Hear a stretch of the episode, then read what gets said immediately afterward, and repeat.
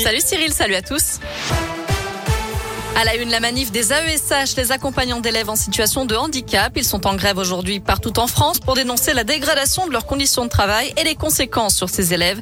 Ils réclament donc plus de moyens, une hausse de salaire, la création d'un statut de la fonction publique et des recrutements massifs. Un rassemblement est prévu dans une heure devant le rectorat de Lyon. Le retour des Gilets jaunes dans la région. Une dizaine de manifestants sont installés depuis hier au rond-point situé près de l'entrée du parc de la Fessine à Villeurbanne. Ils ont des visites régulièrement des forces de l'ordre. Grosse frayeur ce matin au collège Charpac de Gex dans l'Ain. Un élève est arrivé en classe avec un obus. Il voulait rendre son cours d'histoire plus vivant. Un périmètre de sécurité a immédiatement été mis en place. Le bâtiment administratif évacué. Les démineurs se sont rendus sur place. Heureusement, c'était sans danger. On en sait un peu plus sur la panne d'Orange. Depuis 10 heures ce matin, les utilisateurs SFR qui passent des appels vers des mobiles Orange reçoivent souvent un message d'erreur indiquant que le numéro n'est pas distribué. Il s'agit bien évidemment d'un bug. L'opérateur fait le nécessaire pour résoudre ce problème technique au plus vite. Dans le reste de l'actu, l'exaspération face à la hausse des prix des carburants. Le gouvernement promet un dispositif simple, juste et efficace pour aider les Français d'ici la fin de la semaine.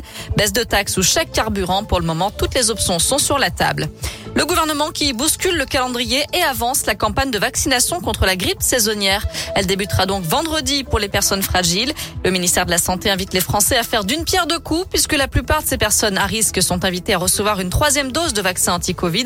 Elles pourront en profiter pour se faire vacciner contre la grippe et se protéger du virus le plus tôt possible.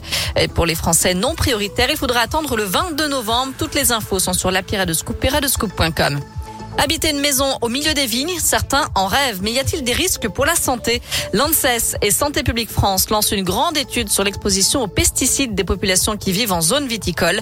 Pestirive, c'est son nom, doit récolter des données auprès de 3350 personnes, des adultes et des enfants dans six régions de France, certains vivant dans des zones viticoles, d'autres non. L'étude prendra fin au mois d'août. On passe au sport avec du rugby. Cinq joueurs du Loup appelés en équipe de France. Fabien Galtier a dévoilé hier la liste des joueurs convoqués pour la tournée d'automne du 15 de France.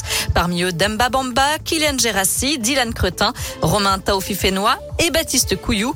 Les Bleus affronteront l'Argentine le 6 novembre au Stade de France, puis la Géorgie le 14 et les All Blacks le 20 novembre. Enfin en foot, troisième journée de la Ligue des Champions. Ce soir, le PSG en tête de son groupe affronte les Allemands de Leipzig. Le coup d'envoi sera donné à 21h.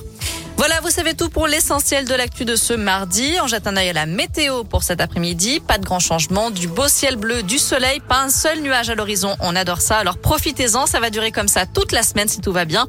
Les températures sont tout à fait de saison, comprises entre 19 et même 23 degrés pour les maximales dans la région. Plus de 20 degrés. Eh ouais, ça c'est fait du ça c'est du bonheur. Et comme ça toute la semaine.